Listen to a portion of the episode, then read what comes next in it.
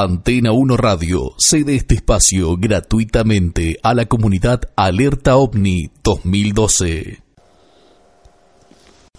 1979. España. En los micrófonos de la cadena SER, José Antonio Ales. Evento. Primera alerta ovni. Objetivo. Miles de personas observen el cielo en busca de un objeto volante no identificado. Así sonaba. En la cadena SER, la primera alerta ovni.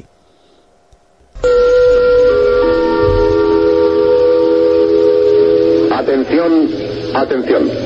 Seres del espacio. Los hombres de la Tierra os llaman. Es la Tierra entera la que llama. ¿Qué queréis? ¿Podéis hacer algo por nosotros? ¿Podéis ayudarnos a resolver nuestras enfermedades, nuestras guerras, nuestras miserias? ¿Podéis? Sí podéis. Si es así, poneros en contacto con nosotros. Todo un éxito de una noche cualquiera.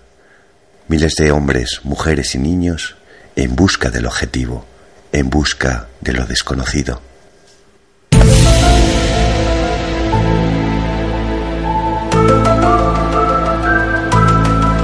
Si quieres participar con nosotros en nuestra comunidad de Cello, descárgate la aplicación gratuita en www.cello.com. www.cello.com. Una vez instalada la aplicación, tan solo tienes que buscarnos. Alerta OVNI 2012.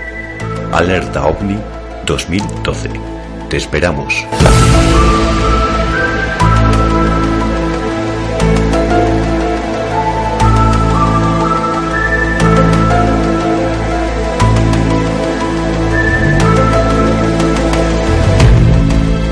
Alerta OVNI 2012. Vías de contacto. Redes sociales en www.aifo.net. www.ayfo.net.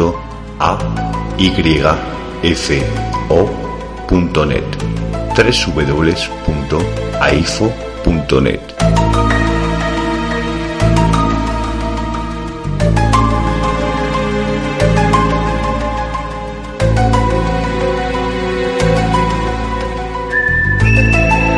Antena 1 Radio no se responsabiliza por los comentarios u opiniones vertidos en este programa.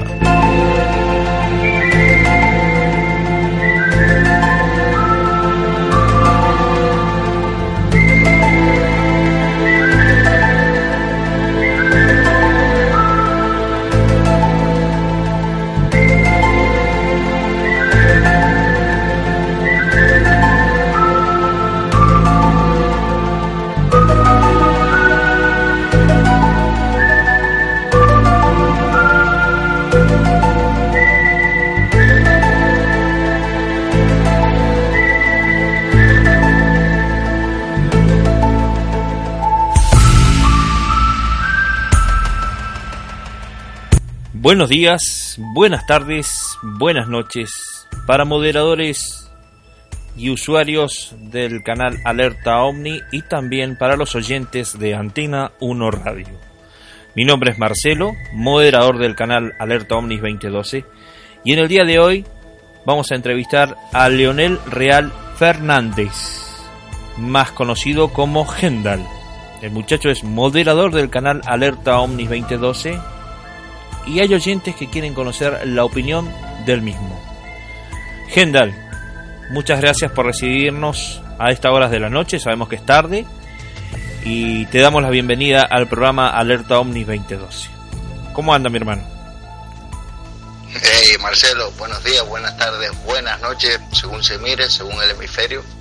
Eh, nada, por aquí rondando, eh, al frente aquí, dispuesto a, a responder a lo que usted guste y nada, en servicio de, de todo quien quiera a, comunicar en, en esto.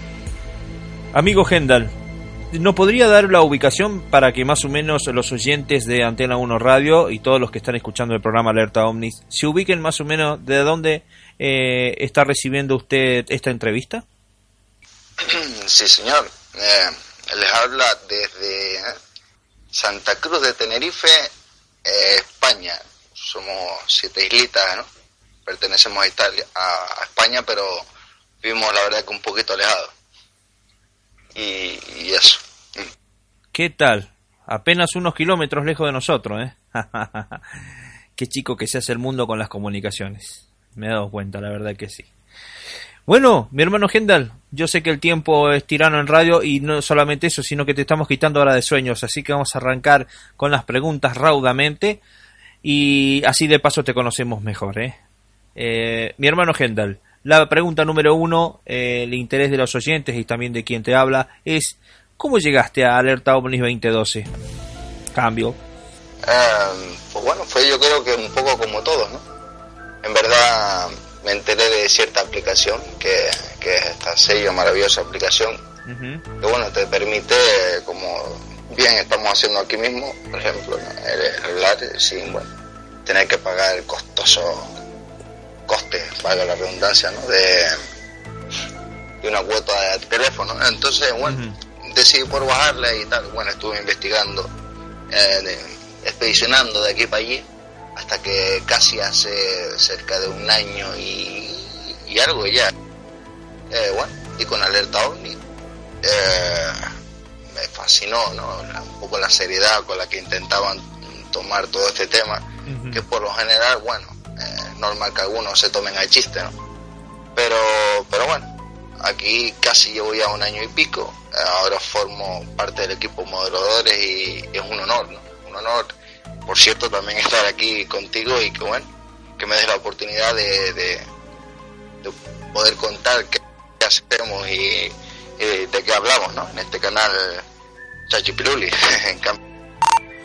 Mira vos, me imagino que navegando por tantos canales te quedaste con el más serio. ya que sabemos que sello, el sistema de sello tiene muchos canales y eh, en su variedad es enorme. Y bueno, nosotros desde ya también agradecidos que hayas parado por estos pagos, ya que si no, no, no seríamos alarde de tu presencia. El señor Gendal.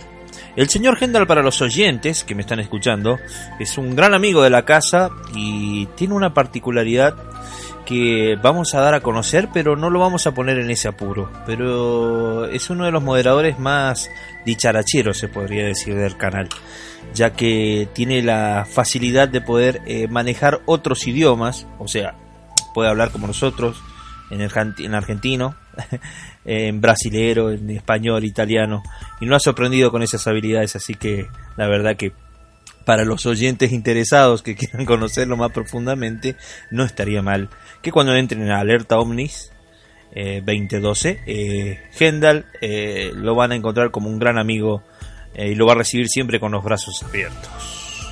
Muy bien. Muy bien, amigo Gendal. Mirá cómo te dejé, ¿eh? La verdad que me merezco unos, unos galardones ahí. eh, amigo, vamos con la, con la pregunta número 2. Esta pregunta es, la verdad, que bastante interesante porque todos tenemos eh, siempre una intriga y nos gustaría conocer tu opinión en particular. ¿Existen las bases alienígenas en la Tierra? Y esta pregunta la realiza Mariana Elena y Susana, y ellas tres son de las eras. Gendal, amigo mío, ¿existen las bases alienígenas en la Tierra? Uh, tema ultra interesante, Marcelo. Eh, la verdad que es un tema muy controvertido, ¿no? Muy puesto en duda, y al mismo tiempo muy, muy aceptado, ¿no? La verdad que es complicado, pero eh, no hace falta sino echar un vistacito, hasta incluso sin querer, desde la web o, visitándolo personalmente, hay muchísimas, pero muchísimas bases, ah, vamos a decir que de dudosa índole en todas partes del mundo. Eh, yo creo que es evidente que es un rotundo sí. Eh, otra cosa es igual lo que se pueda estar moviendo ahí dentro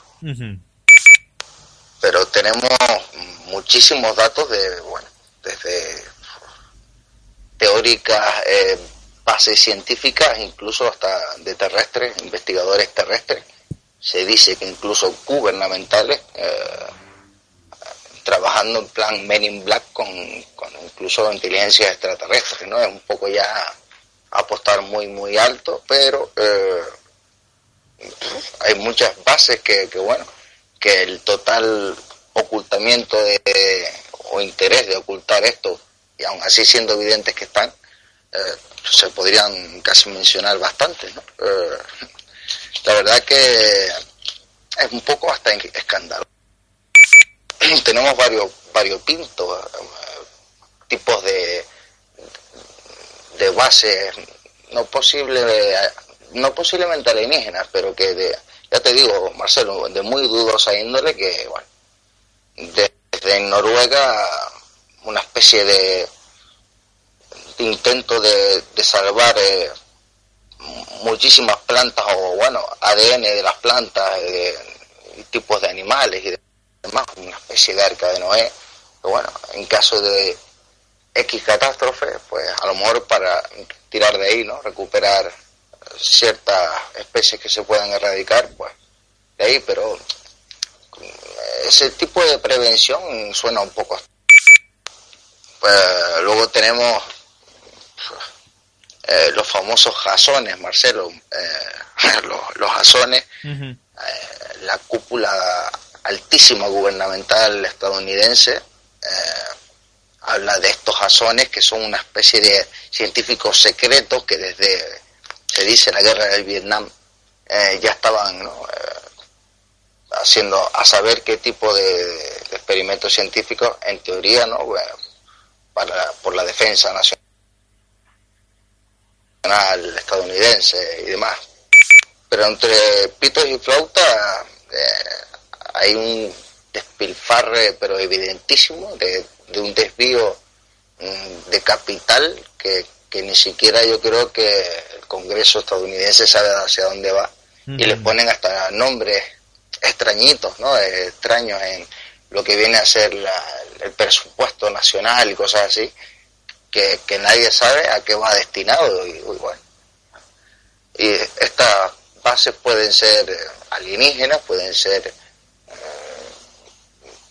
vamos a decir, terrestres, pero con cierta, no sé, es que es muy anómalo, ¿no? la cantidad de ellas que hay y, el ocultismo que tiene. No sé qué piensas tú, Marcelo. Cambio. Sí, Leo. Eh, una de las intrigas mías también podría ser eh, el hangar 18. ¿Sí? Podría ser también una supuesta base también alienígena. Ya que por ahí también se han hablado muchas veces eh, de, posibles tratos entre los extraterrestres y los seres humanos. Eh, lo que podría dar a, entender a, que la posibilidad de cambiar algún tipo de, de, tipo de ADN o vegetación o vegetación de la misma eh, necesitan para eso tener también una base. ¿Podría ser el hangar 18 una de ellas? Cambio. Pudiera ser, por hoy yo creo que el área 51 eh, creo que lo van a convertir en una especie de museo, ¿no?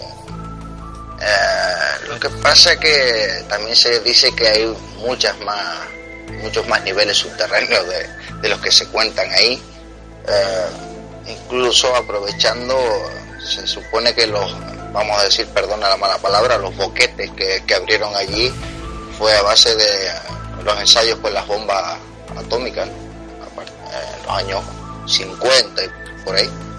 Y, bueno, no te extrañes, yo, yo creo que, que sí, igual puede haber por ahí, pero es que hay muchísimas, muchísimas, Marcelo. Eh, a ver, déjame a ver si, si recuerdo alguna. Bueno, tienes nada más que para empezar las cuevas de Utah. Eh, tienes uno que es muy evidente que, que se llama Mount Weather, creo que es. Eh, le echas un vistazo, mm, incluso si quieres vía Google Earth, y puedes alucinar. Es evidentísimo que allí hay de todo. Tienes luego incluso NASAs paralelas mm, a la propia NASA, que es algo escandaloso, ¿no? Yo creo que casi al fin y al cabo la NASA es una tapadera. Por detrás tienes incluso eh, una, una que existió que se llama la NRO, eh, que bueno, hay muchos derivados, más todos los que puedan haber de incluso de, eh, de soporte privado, vamos a decirlo así, Marcelo. El Hangar 18 creo que fue de las primeritas. Eh, ahora también está de moda la base de Edwards en California, ¿no? Es donde parece que está saliendo últimamente a pasear este especie de a la, a la delta negro con tres luces rojas por debajo. muy, famoso, ¿no? Esa foto. Creo que es incluso, no sé si es uno de los puntos que tocaremos más adelante, pero creo que es una de las fotos más, más evidentes y reales que hay. A la delta negro con los tres foquitos rojos. Seguro que te suena, Marcelo. Sí, sí, sí, sí, me suena. ¿Sabes qué me trae memoria? Me trae memoria ese video que en, un momento cuando nosotros estábamos en la charla, cuando estábamos en la sala hablando, te lo dejé yo y vos estabas en el, en el celular y no podías verlo. Me trae al recuerdo de eso. Cuando ves solamente esferas o solo luces, te queda pensando que puede ser. Y obvio que todos llegamos a un fin en común, que es un ovni, un objeto no identificado. Hasta que no vieras el video en, la, en tu computadora, en el ordenador, no podías entender a lo que yo me refería. Y estas luces a las que te haces referencia eh, también es algo que, que, trae a la mente algo anómalo en, los, en el espacio mundial. Sí, la verdad que sí. Eh, mi hermano Gendal, dando vuelta raudamente la página, vamos a la pregunta número 3, que esta pregunta la trae estos chicos curiosos, que siempre utilizan a los moderadores de alerta Omni. Menos mal y gracias a Dios siempre hay. El que pregunta obtiene la respuesta, ¿no es cierto? Y bueno, te enganchamos a vos. Eh, Pablo, Micaela, Adriana y Raúl, y ellos son de Ciudad, de Mendoza, quieren preguntarte eh, qué hay de verdad con la señal wow. Si fue real o no fue real la señal wow, o solamente es un mito. ¿Qué entiendes vos por eso? Bueno, Marcelo, eh, esto va un poco más allá de mi capacidad, yo creo.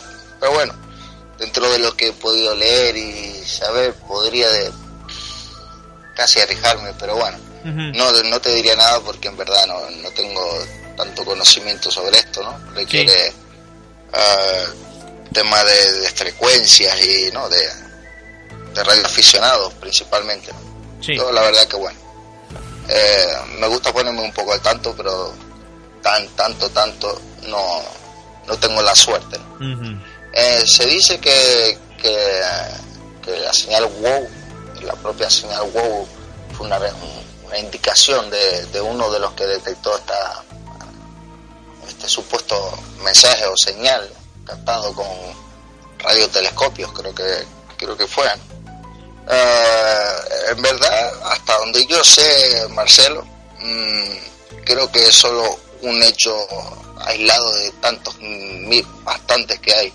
Creo que hay otros bastantes parecidos. Eh, creo que fue, no recuerdo el año, pero hay bastantes parecidos a, esa misma señal. Creo que en el 2003 captaron una parecida sobre los 1420 MHz o algo así, eh, que era una señal entre Pisces y Aries, algo así. Eh, y vamos a decir que señales parecidas a esa, Marcelo, creo que tienen unas registradas por lo menos 126.530. Tengo un apuntillo por aquí. Eh, es la verdad que una de tantas, ¿no? Bueno, unos dicen que simplemente se cruzó un satélite y bueno, fue una especie de interferencia, ¿no? Eh, otros que no, otros que son posibles señales o de, vida inteligente desde otro planeta. Yo la verdad que Marcelo ahí no a tanto no, no me arriesgo a apostar. Yo creo que me inclino por otras teorías, pero bueno, no descarto por supuesto que, que esto sean señales de gente inteligente de otro lado. Es totalmente factible, Marcelo, hoy por hoy creo que está más que demostrado y es evidente, ¿no? Claro, es cierto. Ahora no sabía yo que había habido una, una señal en, en, la fecha ya que me dijiste que 86 o 96 años, me perdí en esa parte. ¿En qué año habías dicho? En el marzo del 2003, eh, creo, Marcelo, y hay otras par de días más. Eh, el apunte es extraño, ya te digo, no tengo idea yo de tema de radiofrecuencias, pero hay bastantes señales que, que bueno, que, que, no se tienen bastante idea que puede ser, que, puede ser que sí, puede ser que no, o puede ser simplemente interferencias, incluso terrestres dicen que no son porque el tipo de tipo de banda por el que se registra y tal no no suele tener actividad ni vamos que no no sé no tengo muy muy claro yo no como no me dedico a esto pero ya te digo eh, hay posibilidad tanto de fallos de comunicación terrestre, de satélites, como, ya te digo, la posibilidad que sean señales incluso extraterrestres. Así que es complicado de afirmar esto, Marcelo, no sé decirte. Esperemos unos añitos, el tiempo pone cada cosa en su sitio, lo dicen, ¿no? cambio. Sí, eso es cierto. También debemos pensar que como nosotros, con nuestros distintos equipos de transmisión, por alguna u otra manera, me imagino que se deben escapar para afuera, para el espacio. Y alguien también en algún momento, en algún ciclo o década, eh, podría recibir toda esa comunicación. Esa comunicación que viajaría, va a saber a qué velocidad, ¿no? Pero cuando la recibieran mm, distintos tipos de alienígenas, me imagino que ya habrán pasado muchas décadas. Y capaz que hasta ni siquiera estaremos nosotros acá. Lo mismo podría haber pasado cuando nosotros recibimos esa señal, una señal casual, extraterrestre o no, pero capaz que emitida hace millones y trillones de años. ¡Ay! Cuántas cosas, ¿no? cuántas cosas, gente. La verdad que sí. Pasamos a la pregunta número 4 y creo que hemos hablado de esto. Yo no sé si con vos o con otras personas. Mira vos, mm, es una sorpresa para mí esta pregunta porque nunca me imaginé que habían oyentes que también pensaran esto, ¿no? Esto que te voy a comentar ahora y te vamos a preguntar, a ver, queremos conocer tu opinión. ¿Por qué? La pregunta número 4 dice así, la pregunta Dante y Javier. No sé si lo había dicho, pero no queda mal repetirlo. ¿Por qué los extraterrestres carecen de colores? Yo les comento a los oyentes que hace un tiempo atrás, mientras estaba en la sala, no sé si Gendal estaba, él me lo va a hacer acordar si estaba, eh, yo pregunté también, ¿por qué los extraterrestres carecen de colores? Pero yo dije, ¿por qué? ¿Por qué son grises? ¿Por qué las naves son así cromadas o grises? Eh, no he visto nunca una nave extraterrestre azul, o roja, verde, o platinada, o multicolor, qué sé yo. Tampoco he visto un extraterrestre con un uniforme verde, o violeta, o con colores de algún equipo, no sé si me entiendes. Que, que tenga una gama de colores. Y terminé diciendo yo a la sala, le digo, ¿se vendrá el futuro en gris? ¿Ese será el color del futuro, el gris? Y bueno, ya ahí empezó el debate. Pero en este caso le vamos a preguntar a Gendal, ¿cuál es su opinión y por qué? ¿No es cierto? Esta poca escasez de, de colores, poca diría nula. ¿Por qué todo gris? ¿Por qué los extraterrestres no tienen colores? Ay, ¿qué pensará Gendal? Kendall, te escuchamos. Ah, bueno, Marcelo, mira, eh, yo personalmente no acabo de entender del todo la pregunta porque personalmente, ojo, personalmente pienso que mm, ah, no creo que sea tan así. Me explico. Eh, muchos de los avistamientos de, de, la gente en cuanto a estas luces, esfera, Foo Fighter, como quieras llamarlo. Eh, hablan de, de, bolas que cambian de colores, eh, luces que cambian de colores. De entrada ya ahí tenemos un poquito de color. Eh, por otro lado, también tenemos varios pintas historias, incluso algunos que están dispuestos a jurar en el Congreso de los Estados Unidos, ¿no? en, en el grupito de este de creo que son 22 22 personas que han reunido el, más o menos el gurú de la exopolítica en Estados Unidos, que es como se llama, Steven Greer, creo que es, ah, bueno, afirma que hay casi unas 56 razas, dicen, se estima, eh, que bueno, de las cuales muchas de ellas pueden estar caminando entre nosotros y eh, nadie notar la diferencia. Eh, entre reptilianos, andromedianos, pleiadianos, grises, yo creo que bastante color y bastante variopinto, ¿no? Ah, por otro lado, también tenemos la, intentando responder un poco a esto, la versión ufológica que, es muy de los años 50, 40, ¿no? Que, platillos voladores ya se ponían en blanco y negro, supongo que, no sé, esa, esa fijación por el blanco y negro, no sé si venga de ahí. Personalmente, bueno, lo de los grises, vale. Eh, pero bueno, no entiendo tampoco demasiado esto. Intentando responder a esto de los colores, yo me, me atrevería o me inclinaría más por, por decir algo más bien. Eh, si estas criaturas o seres pudieran ser de otras dimensiones, que bueno, que son una especie de, mm, vamos a decir, bidimensionales más que tridimensionales, y a lo mejor quizás esa visión espectral grisácea. La verdad que no sé, Marcelo, quizás a lo mejor el intento de camuflaje, ¿no? que ya nuestros propios soldados, nuestro propio ejército, eh, tenemos incluso casi juguetes, ¿no? que, que eh, o, bien mm, por reflectar la luz o por simplemente un juego de cámara consiguen, eh, yo qué sé, hacerse invisibles. De resto, Marcelo, esto de que los extraterrestres carecen de color y yo, mm, bueno, no la acabo de enfocar, me gustaría que lo matizaran un poquito más, pero bueno, ahí te dejo yo lo que eh, medianamente malinterpreto cambio. Eh, lo bueno es que has, has tocado justamente eh, un, punto en que capaz que los oyentes y yo también habíamos obviado. Claro que sí, es cierto. A veces la, respuesta que nosotros vemos entre esos objetos no identificados en el cielo que, que, se van manejando con luces, tenés razón, ah, tienen una gama de colores, o sea, rojo, verde, amarillo, eh, eh, van, van, van cambiando colores, hay colores. Ajá. Mirá vos cómo se me había pasado ese detalle, mirá vos que bien, Gendal, la verdad que bien ahí, bien ahí apuntaste. Ah, no es todo, no es todo gris. Bueno, esperemos que a los oyentes se le haya aclarado ahí una, una pequeña opinión de Gendal y Marcelo. Mira vos, es cierto, los colores, eh, las luces también se manejan con, colores. Es más, volvemos y retrocedemos unas preguntas más atrás. Eh, me dijiste que está como que apareció una nave triangular con luces rojas. Ahí tenemos, o nuevamente, eh, una gama de color. En este caso, el color rojo. Mira vos qué bien, ¿eh? Muy bien. ¿Cómo se siente usted, señor Gendal? Ah, mi amigo Leonel. ¿Se siente cómodo con estas preguntas?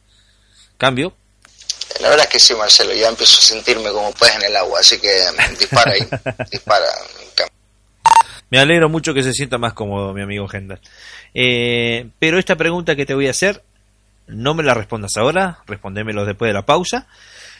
Porque eh, eh, trae una controversia. Nosotros creo que lo, lo vivimos diariamente, amigo Leonel. Usted y yo lo vivimos diariamente porque lo hemos visto, caminamos en la calle como todo ser humano. No somos extraterrestres, somos humanos, queridos oyentes. Pero esta pregunta número 5 dice, ¿por qué la mayoría de la gente dice que los extraterrestres no existen, ¿sí? Habiendo tantas pruebas sobre los mismos. Obvio, hablando sobre los extraterrestres, ¿no? ¿Por qué? ¿Por qué ese, ese resueño a creer que hay alguien más afuera? Y esa es la mayoría, ¿eh? O capaz que solamente dicen, ah, si no existen esas cosas, solamente de la boca para afuera. Hendal no va a dar su opinión. Vamos a ver qué opina él también sobre esto que, que pasa. Lo vivimos diariamente, ¿eh? no siempre. No me lo responda ahora, después de la pausa, Hendal. Chicos, hacemos una pausa, dejo todas las denominaciones. Y enseguida Gendal nos responderá las preguntas.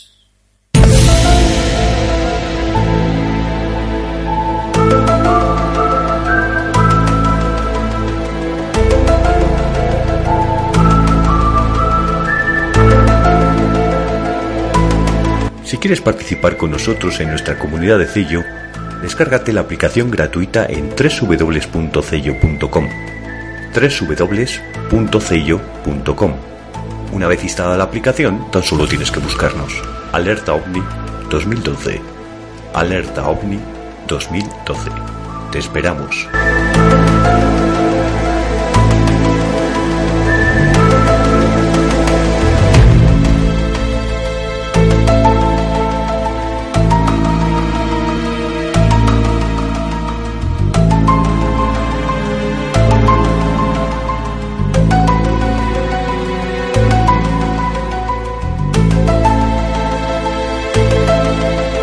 Alerta OVNI 2012. Vías de contacto. Redes sociales en www.aifo.net www.ayfo.net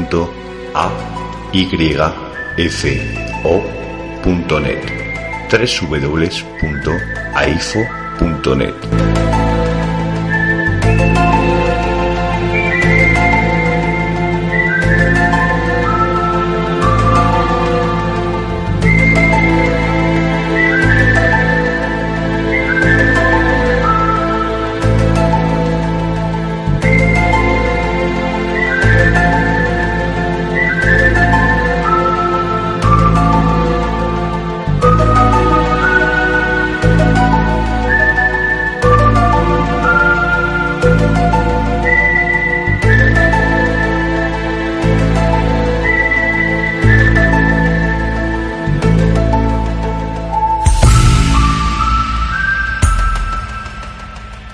Muy bien amigos, ya pasó ahí la, la consigna de los canales, cómo, cómo poder conectarse a alerta Omnis 2012, la denominación del sello y todas esas cosas. Muy bien, volvemos entonces Gendal con la pregunta número 5. ¿Por qué la mayoría de la gente eh, no acepta que existen los extraterrestres habiendo tantas pruebas sobre los mismos? Y mi amigo Leonel alias el Gendal nos va a dar su opinión. Bueno, Marcelo, eh, esta yo creo que te la puedo responder muy, muy fácil, rápido y concretamente. Uh, te la resumo diciéndote que no hay más ciego que el que no quiere ver. Yo creo que por todísimos lados eh, hay pruebas de esto. Eh, otra cosa es que sea sea lo que creamos que es o decimos que es. No sé, pero hay, hay, hay evidencias de que probablemente no estemos solos en el universo. Ya luego las controversias de que nos visiten, no nos visiten y demás, pero que bueno, yo creo que la vida en el resto del universo es casi una pregunta ya fuera de contexto en pleno siglo XXI, ¿no, Marcelo? Así que bueno, te digo que por eso te lo, te lo resumía con lo de no es más ciego que el que no quiere ver. Así que con eso yo creo que te la acabo respondiendo rápido. Sí, la verdad que sí. Qué mejor dicho, ¿no? Está todo en un solo conjunto. Ya que también sabemos que, no sé por qué, siempre eh, también puede los gobiernos, la religión, todo oculta eh, la existencia de seres de otros planetas. Mi opinión eh, sería también por la sencilla razón de eh, por asuntos económicos. Yo no creería que hubiera otra otra razón más más más potente, sí. Eh, siempre están los gobiernos negando la existencia de, de, de estas cosas sin sentido. O sea, no tiene sentido por qué negar información. Y cada vez que nos vamos metiendo en el canal Alerta Omnis, vamos descubriendo un poquito más y se nos van aclarando algunas cosas y se nos van respondiendo las preguntas. Y la verdad que esta eh, fue, pero por demás, me qué mejor respondida, ¿no? No hay peor ciego que el que no quiere ver. la verdad que sí. Me dejaste un toque rapidísimo. Qué mejor respuesta que es. Mi amigo Leonel, pasamos a la pregunta número 6 y esto también tiene que ver con, con la, la creencia, ¿no? y la existencia. Existen, esto es, esta pregunta la hace, mira, me estoy salteando a los muchachos, ¿sí? Que la pregunta recién la hizo Clara y Maribel, Maribel o no sé, no sé cómo pronunciarlo, pero no equivocarme, que preguntaron de por qué la mayoría de la gente dice que no existen los extraterrestres, ¿sí? Y esta pregunta, la número 6, la pregunta Javier, Andrea, Soli, Dante, Ayelén, Ezequiel y Raúl, y ellos son de las eras también, todos ellos, ¿sí? Y quieren saber, a ver, capaz que Gendal tiene alguna información, ¿eh? Si puede haber, ¿existen imágenes de ovnis claras? O sea, ¿hay imágenes claras de ovnis en algún lugar, se pueden encontrar, hay algún sitio o hay, ya que sabemos que siempre eh, Eh, el objeto no identificado que se ve es una imagen, es un punto gris en el, éter. y como todos preguntamos lo mismo, ¿hay imágenes claras? Pero qué gracioso, Gendal. Eh, presta atención a esto, porque cuando nosotros obtenemos una imagen clara o nítida del objeto, decimos que es trucha. Entonces no, no entiendo yo cómo es. Pero no, no quiero desplayarme en eso, te lo quiero dejar a vos, Gendal. Tu opinión personal. ¿Existen imágenes claras de los ovnis en algún lado? Y Gendal nos responde. Bueno, eh, Marcelo, esto es un esto es un medio problema ¿no? para el mundo ufológico. Eh, tenemos una mezcla de gente que ve cosas donde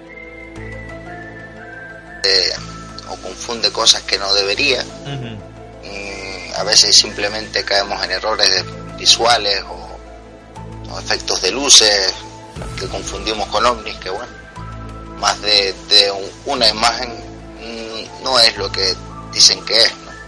Ese es el problema para mi gusto del tema de las imágenes. Eh,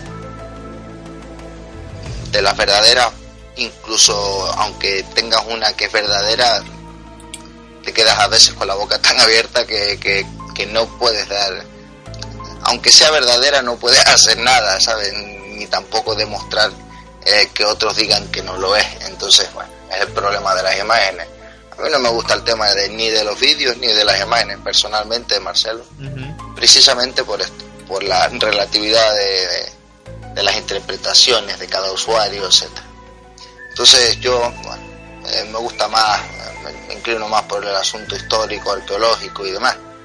Yo creo que, que ah, bueno, por lo que hasta donde yo sé, existen dos imágenes que sí que la han mirado Ah, vamos a decir, las autoridades oficiales, entre comillas, oficiales que, que dan por bueno este tipo de, imágenes y tal, que las pasan por miles de filtros y las miran por arriba y por abajo, ¿no?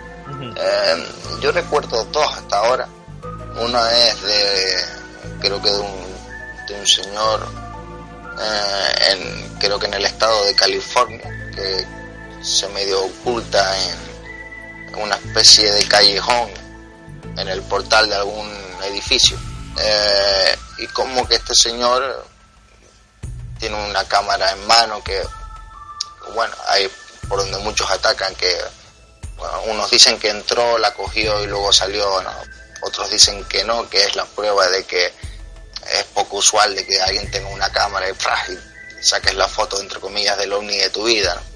Eh, pero bueno, se supone que la foto se da por buena y son, vamos a decir, tres puntos enormes incandescentes rojos, eh, lo que parece apuntar el típico a la delta del que hablábamos antes, Marcelo. Eh, y bueno, por los espectros de calor y que les han pasado, parece que bueno, que ahí habían turbinas o había algo ahí. Y bueno, y se da casi por buena esa foto, lo que pasa que tampoco quiere decir que sea, bajo mi punto de vista, extraterrestre. Igual puede ser algún juguete moderno eh, estadounidense, que bueno, ya estamos casi en la época de la guerra de las galaxias, así que antes había de todo, pues ahora habrá más, así que ahí lo dejo Marcelo, pero también te digo otra, hay una foto, creo que, que fue tomada en, en una especie de campo o pradera en Inglaterra, en el cual creo que no es que se fotografíe un ovni, pero sí se fotografía un supuesto ente o marciano o entidad cruzando ese, esa especie de, esa especie de prado en Inglaterra y es una imagen muy extraña porque la han analizado y analizado y la han vuelto a analizar y parece ser que es verdadera, ¿no? La dan por buena. Es como una especie de, de gris, típico extraterrestre gris, ¿no? Eh, con las extremidades superiores como un pelín más grandes de lo común y es una imagen que se ve como transparente. De ahí que, bueno, alguna, esto también tiene, tiene relación con la cuarta pregunta, esto de que los extraterrestres carecen de color. Precisamente esa imagen es como un extraterrestre, una especie de, como, como si estuviera aquí y allí, no sé si me entiendes lo que te hablaba de la bidimensionalidad esa, o una especie de eh, transparencia en la que se mezcla con con a saber dónde o una invisibilidad extraña y también se puede apreciar algo aquí. Pues esa imagen le han dado vueltas y vueltas y bueno, ahí están.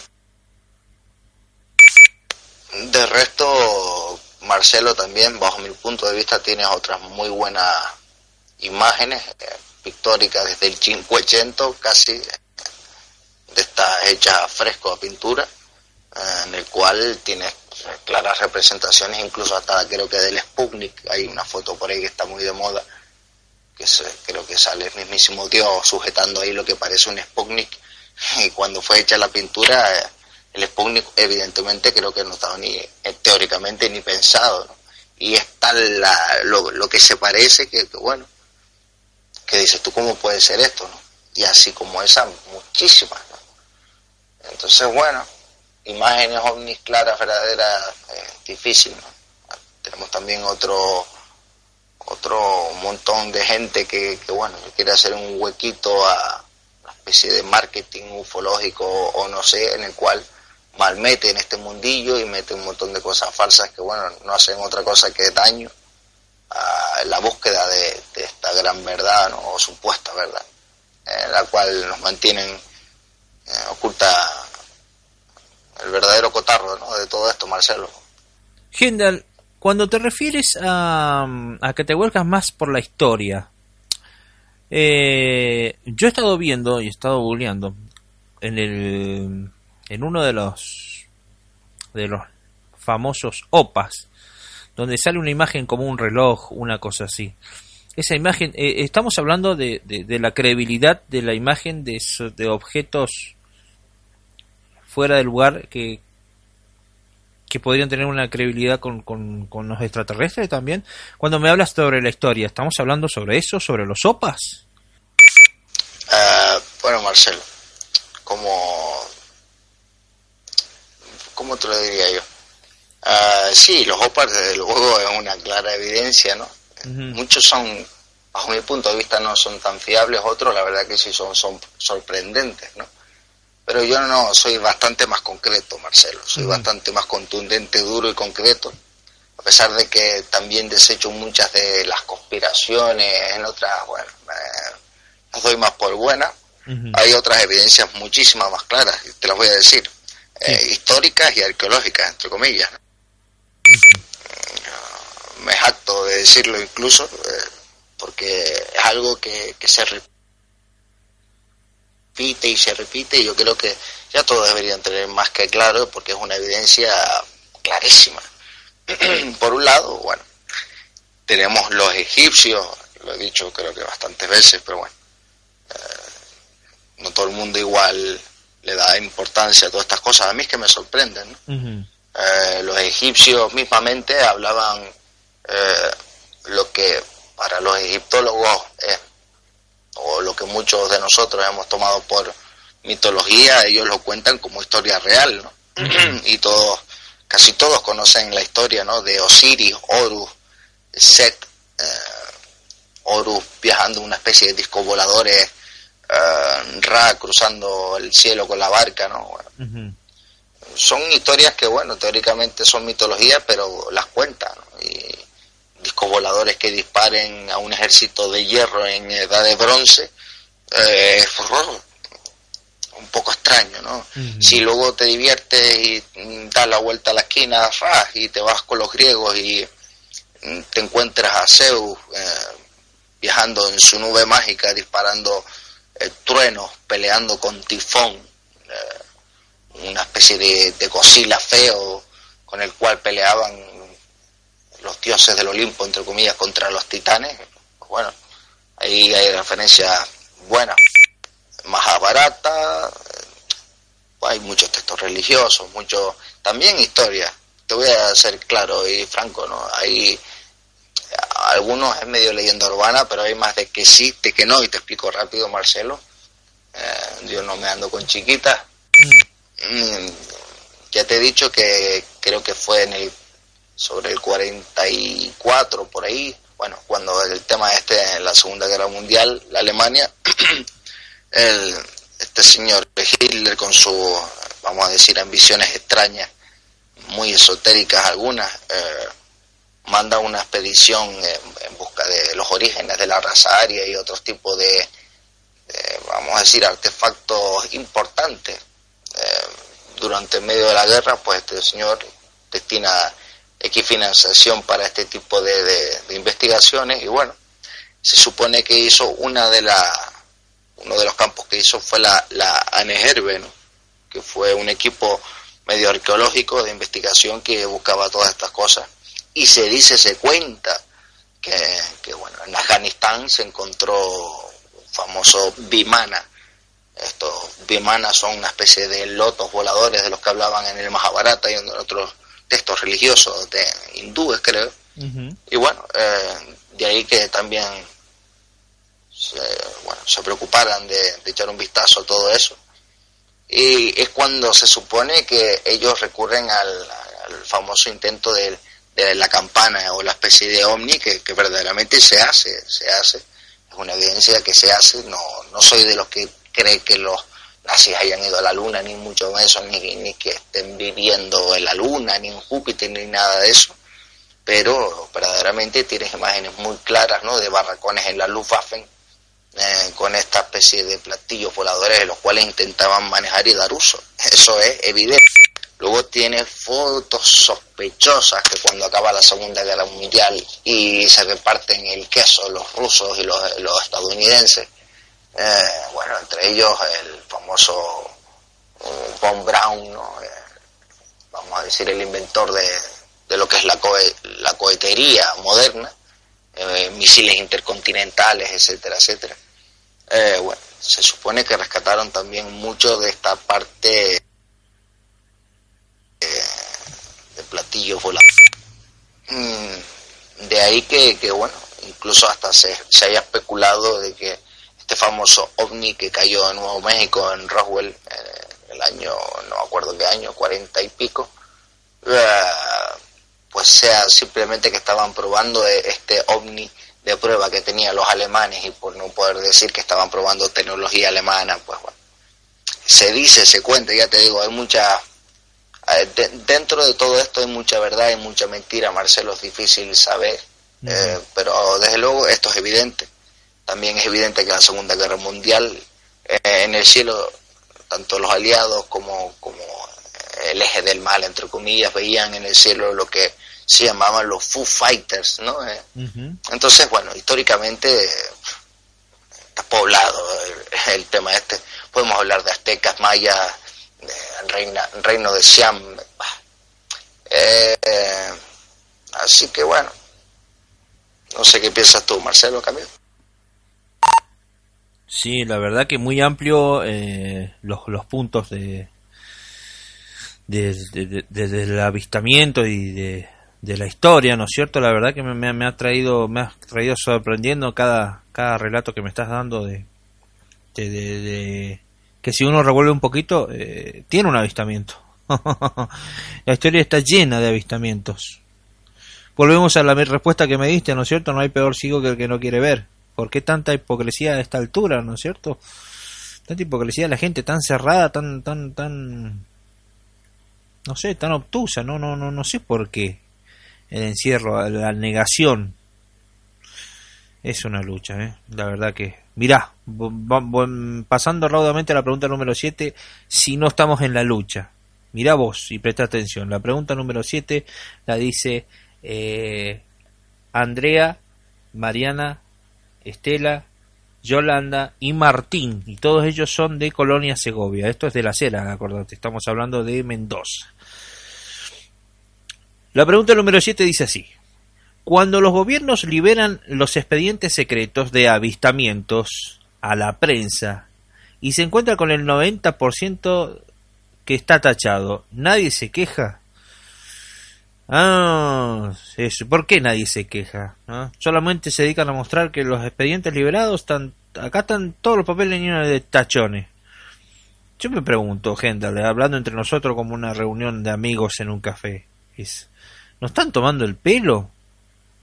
¿Qué tipo de, de, liberación de expedientes se refieren? ¿Que tienen una fecha, algo en común? La verdad que no entiendo. ¿Cuál es tu opinión, Gendal? Mm, bueno, Marcelo, eh, esto yo creo que está más claro que el agua. Eh, yo creo que quejarse queja muchísimo. Lo que pasa es que da igual lo que se queje. Eh, no es algo que te vayan a contar. hoy por hoy tenemos algunos, vamos a decir, ¿cómo, te diría? Salvadores ciudadanos, entre comillas entre comillas, muy entre comillas, porque a saber también de qué origen tiene. Pero bueno, tenemos el William este que está buscado, que lo quieren enchilonar por los cables de Wikileaks, eh, que hablan, ya están los primeros cables de supuestas informaciones entre embajadas del gobierno estadounidense con el propio ruso, pidiendo explicaciones sobre supuestas, supuestos accidentes que han ocurrido los Balcanes y tal, sobre objetos caídos y no sé qué. Y bueno, eh, está claro que, que todo esto es más, que evidente, pero el gobierno no está por soltar prenda del asunto, ¿no? Eh, que lo des todo tachado y que simplemente des lo que ah, esto ya pasó de moda, tómalo. No, no tiene sentido. Y es lo que demuestra que, que, no sé, está claro que, ocultan algo, yo creo. ¿no? no es para menos, pero no deja de ser ofensivo y burlesco, porque no puedes decir que liberan información para que la prensa lo pueda divulgar a la gente, información de expedientes secretos sobre avistamientos, y está todo tachado. O sea, es una panchorrada, no, no, no podés decir, ya liberamos información que estaba clasificada y guardada, y es todo tachado. Es una tomada de pelo, una búsqueda de calentura o quieren de una u otra manera ir largando de a poco de que sí, en realidad algo existe. Eh, no sé. Atrasar la información solamente atrasa la civilización, es lo que entiendo yo. ¿Qué piensas tú?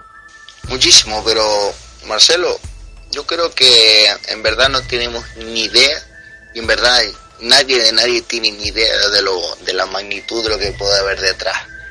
Me explico, Marcelo eh, el propio, cuando cada vez que cambian los presidentes, pues sobre, todo en Estados Unidos, hay un maletín, ese famoso maletín que llevan, que están los códigos estos famosos nucleares, y bueno, a saber qué tipo de información que, bueno, presidente tras presidente, es un maletín que se, se ha ido heredando y bueno. Eh, está claro que tienen incluso los primeros comités cuando llega Obama mismo cuando llegaba todo feliz y contento y tuvo las primeras reuniones de shock con la CIA, vamos a decir, es cuando empieza a demacrarse literalmente por, por los problemas y lo que pueda haber detrás de todo de toda esta parafernaria. Eh, tú ten en cuenta que eh, en caso de que, yo qué sé, hubiera una guerra, una especie de nuclear apocalíptica y se aniquilara prácticamente todos, eh, todo Estados Unidos, además de las bases de las que hablábamos antes, eh, está todo ya prediseñado, además de tipos de respuesta como con dos tipos de actuaciones eh, según el ataque. Y tienen además, mm, vamos a decir, gobiernos ocultos ya predefinidos en caso de un holocausto nuclear total, pues bueno, que, que, que todo esté organizado, estructurado para poder responder y seguir manteniendo unificado, vamos a decir, la nación. Entonces, el propio presidente de Estados Unidos no tiene ni idea de nada, ni nadie tiene ni idea de nada, porque igual ni siquiera la imaginación nos da a pensar, a saber lo que, lo que esa gente está ocultando. Eh, lo que podemos atisbar nosotros es la punta del iceberg nada más, ¿no? Yo creo, Marcelo. Eh, tú bien lo has dicho, esto es un teatro de los sueños, un, vamos a decir que está todo ya orquestado y es todo un teatro, es un teatro en el cual la gente ve unas cosas pero ocurren otras y, se financia mucho dinero oscuro a investigaciones oscuras y bueno, un largo etcétera, Marcelo, que te digo, que es muy extraño todo esto. Sí, la verdad que sí. Extraño y malicioso lo tomo yo, así. Porque si no, ¿para qué vas? ¿Para qué decir que vas a liberar información si no en realidad es una es una burla? Es una burla al descubrimiento del conocimiento. Ay, Dios. Me calenté con eso. ¿Qué le vamos a hacer? Eh, Gendal, nuestro amigo, moderador del canal Alerta Omni, está haciendo un ping-pong de preguntas. 10 preguntas en el programa de Alerta Omnis 2012. Espero que se siga sintiendo cómodo mi amigo y hermano Gendal. Eh, vamos raudamente a la pregunta número 8. Pregunta que también se ha hablado en el canal Alerta Omnis 2012 bastante tiempo, ha tenido mucha tela para cortar y yo no he tenido precisamente una oportunidad de escuchar tu opinión Así que ahora, bienvenida sea, ¿no? La pregunta número 8 la hace Raquel, Roxana, Yolanda, Pedro, Oscar y Claudio. Y ellos son de la cuarta sección. Oh, mira vos, en la zona Pituca de Mendoza. Preguntan a Gendal su opinión en particular. La Atlántida. Horas de debate en Alerta OVNIS 2012. La Atlántida, señor Gendal, para usted esta existe? Oh, en ríos de tinta, Marcelo, sobre la Atlántida. Ríos de tinta eh, han habido y habrán, yo creo que sobre, sobre esta supuesta leyenda o lugar mágico. Eh, bueno, arriesgarme a decirte si existe o no, no, no lo voy a hacer, pero sí te voy a decir todo lo que pueda al respecto de ello. Eh, de lo que yo creo que, que pueda ser una posibilidad. Teóricamente, oficialmente, el, origen de la Atlántida es muy controvertido porque teóricamente los descritos, las descripciones de la Atlántida, todo esto vienen de Sócrates. Sócrates no escribía absolutamente nada a su vez, era transcrito por su pupilo Platón, ¿no? Eh, y bueno, hace mención, eh, más allá de las columnas de Hércules, que bueno, es todo muy interpretativo, muchos de los lugares, mm, se dice que unos en el Atlántico, otros en el Pacífico, otros en el Mediterráneo, ¿no? Hay muchos sitios. Eh, pero desde luego lo que está claro que se, ha, mencionado tanto que, que probablemente alguna vez, quién sabe, algo de esto haya sucedido porque como tantas otras cosas no es normal. Mm, igual también puede que no, ¿no? Ya te digo, eh, las faltas de prueba como las que te decía, un, eh, textos, de griegos por parte de Platón no es suficiente prueba, ¿no? Eh, pero al mismo tiempo la cantidad de restos arqueológicos que tenemos de todo tipo de civilizaciones, tanto en el Mediterráneo como en el Atlántico, etcétera, bueno, tal la cantidad que hay, y la cantidad de espacio inexplorado, sobre todo bajo del mar, que no, no descarto yo que, que pueda estar este. Yo personalmente, personalmente, Marcelo, estuve un tiempo muy trabado, permíteme que te lo diga con una visión en Google Earth, tú sabes, si, si tú ubicas las Islas Canarias, en lo que es la dorsal atlántica, un poquito al noroeste de las Islas Canarias, hay lo que parece submarinamente una ciudad que, prácticamente se perciben murallas, la entrada a la muralla. Eh, ahí la verdad que hay bastantes probabilidades de varios sitios. Pero la verdad que es una incógnita y una especie de secreto a voces.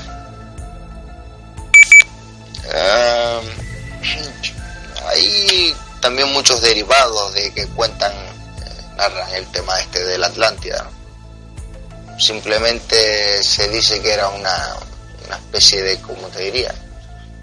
Una, especie de sinapsis en el mundo, una mega civilización súper avanzada, bastante más avanzada que el resto, en el cual, bueno, sufrió una especie de catástrofe natural que se hundió, otros van mucho más allá diciendo que, bueno, que eran las primeras civilizaciones mm, del mundo que, que bueno, llegaron a un nivel tecnológico muy alto en el cual tuvieron una especie de aniquilación o guerra.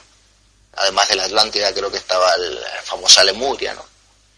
Eh, y bueno, mm, unos dicen que es una especie de guerra intergaláctica universal entre entidades a favor o en contra de la materia, es algo bastante rimbombante.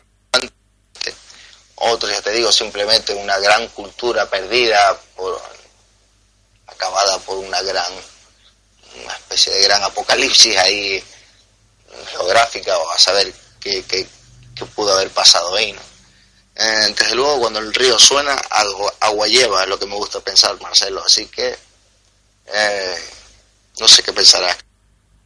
Muchas horas de tinta ahí se han gastado y la verdad que un punto de vista eh, más explayado tuyo, eh, sí, da, da, da, da, a pensar de que probablemente sí. La desaparición de la misma también muchas dudas. Eh, lástima la, la, poca información de la misma, ¿no? Sí. Volvemos a lo mismo. Información oculta, información que no se nos da a conocer. ¿Por qué tan escasa la información, no? Sigo diciendo lo mismo. El conocimiento es poder. Poder que aparentemente a la humanidad no se le quiere dar. Pero eso es un tema aparte. Bien. Mi amigo y hermano Hendal, mi amigo Leonel, vamos a la pregunta número 9. Esta pregunta la trae Raúl, Alfredo y Carlos, y ellos son de ciudad, y quieren saber si la luna es un astro artificial o es un astro natural. Ay, mirá si no hemos gastado tinta en lo que hablábamos recién sobre Atlántida, mirá si la luna también, ¿ah? Cuántas cosas hemos visto por YouTube, por la televisión, por tantos lugares informativos y lo demás. Y de que unos dicen de que la luna es parte de la Tierra y cuando se formó la Tierra fue algo que se desplazó. Y otros dicen que la luna es un objeto artificial traído por extraterrestres por algún motivo. Ah, mi amigo Hendal. ¿Usted qué piensa? No, controvertido tema, amigo, también. Este es muy controvertido desde que la básica pregunta es si verdaderamente la hemos pisado alguna vez, hemos alunizado alguna vez en la luna.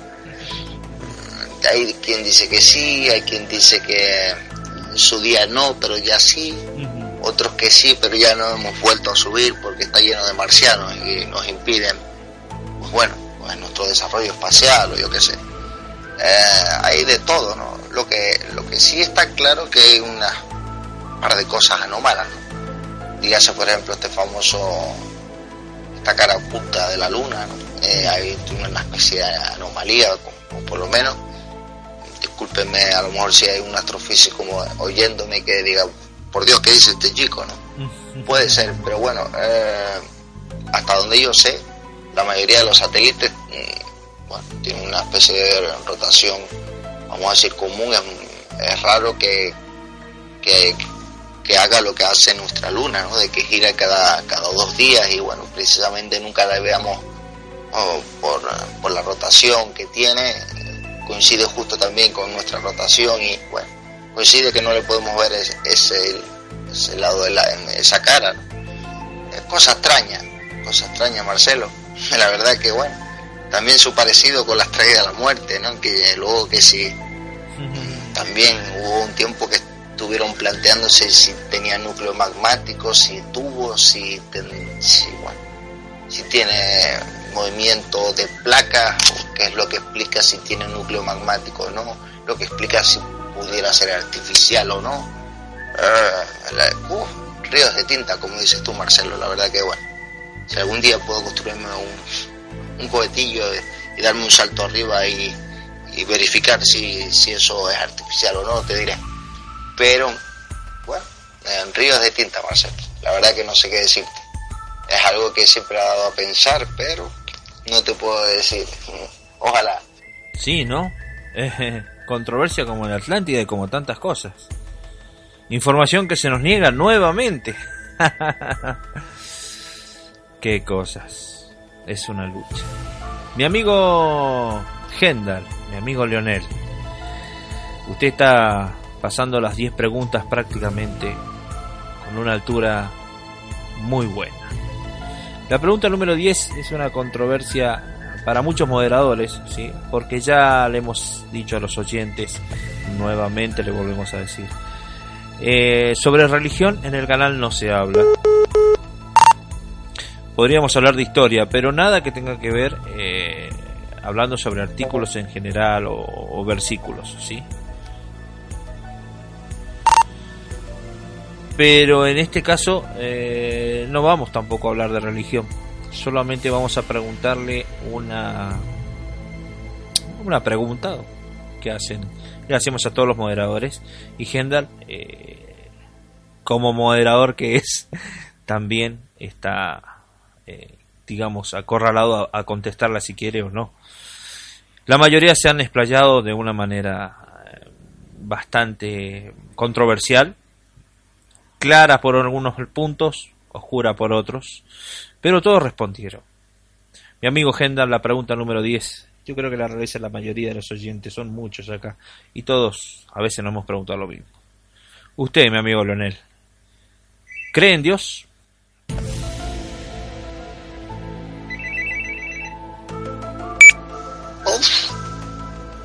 Sí que es controvertida, sí, Marcelo. Mm, pues mira, ah, yo es que, bueno, he tenido bastantes distintas fases en esto.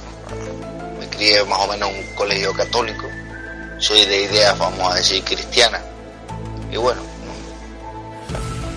no, no soy muy practicante, o más bien ya no. Uh, sí, creo, vamos a decir, eh, eh, vamos a decir, permíteme que te lo diga así, la palabra de Jesús, porque bueno, me, me, parece que es un, fíjate, dándole un enfoque ya más allá de lo religioso, ¿no? dándole un enfoque totalmente zen, como maestro zen. Uh -huh. Me parece uh, muy sabias palabras.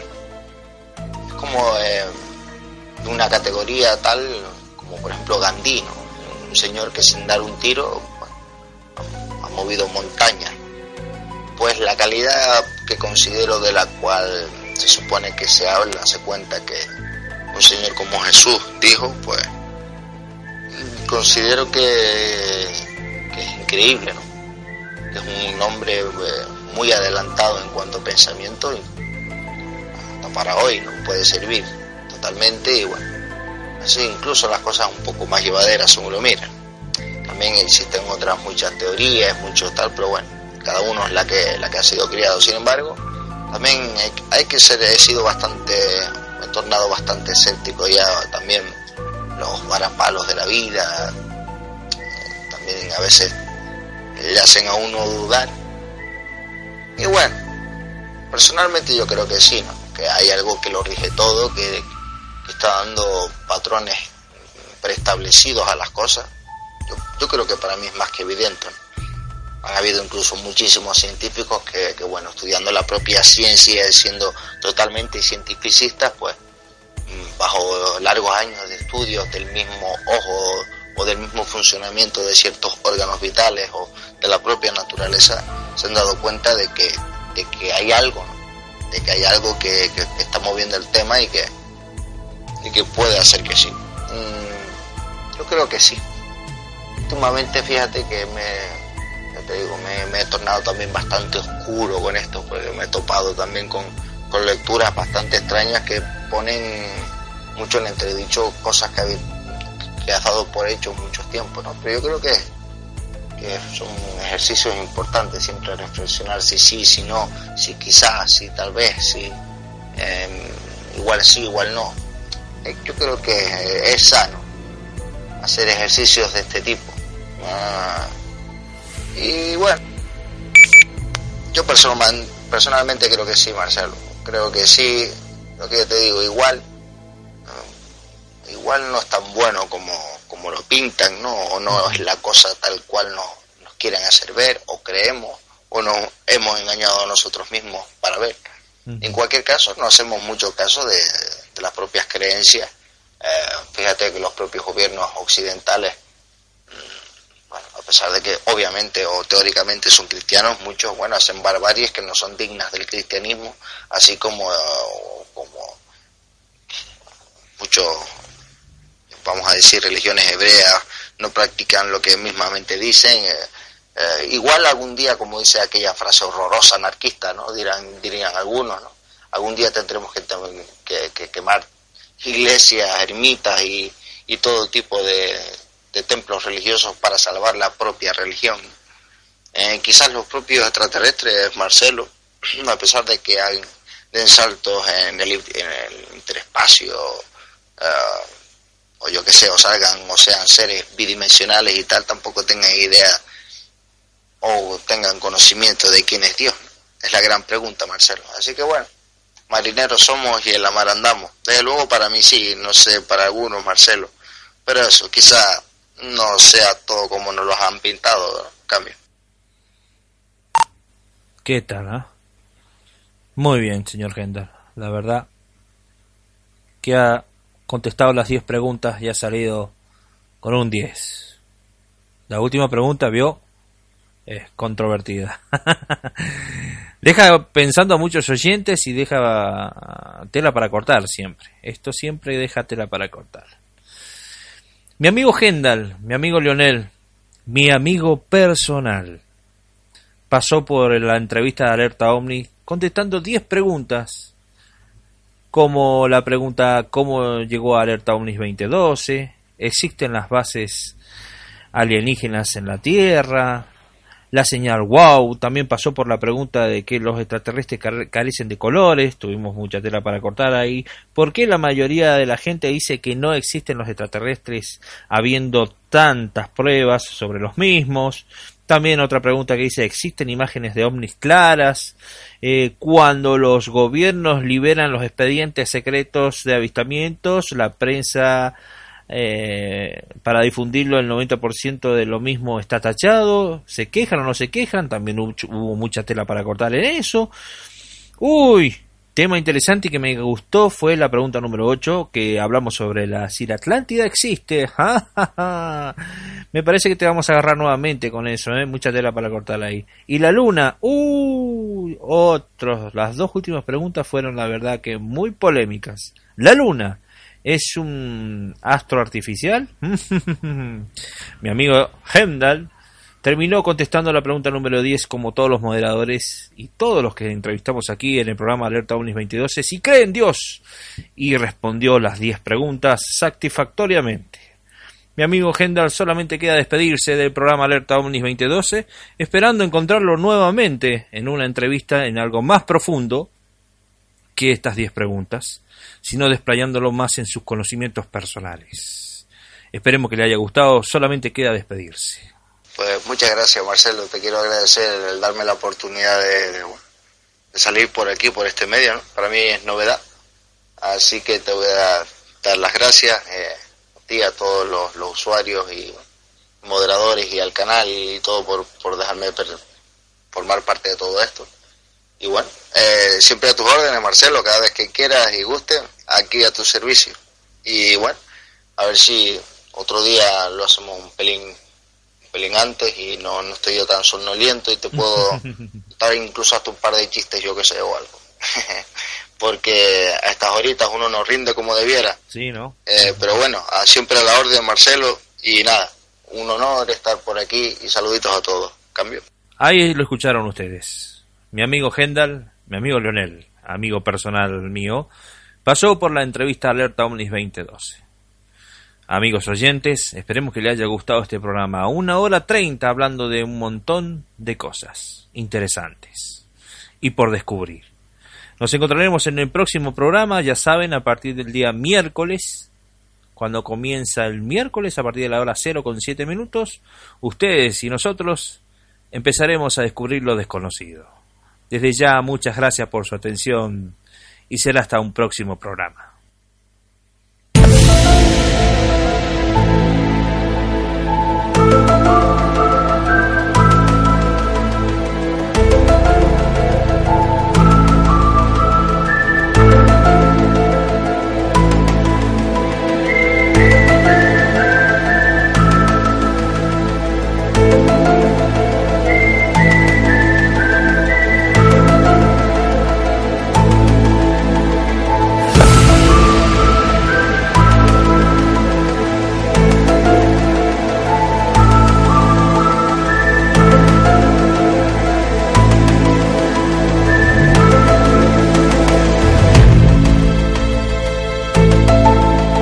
Quieres participar con nosotros en nuestra comunidad de Cello, descárgate la aplicación gratuita en www.cello.com.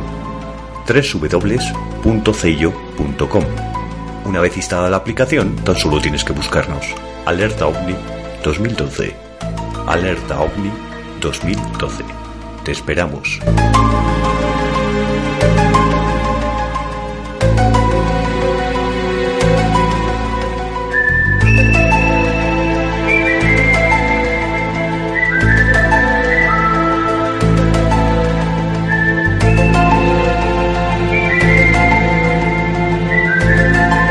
Alerta OVNI 2012. Vías de contacto. Redes sociales en www.aifo.net. www.ayfo.net.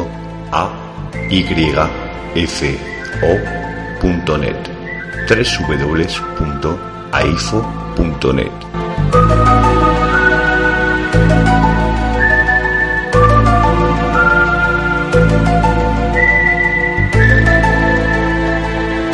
Este espacio fue cedido gratuitamente por Antena 1 Radio para la comunidad Alerta OVNI 2012.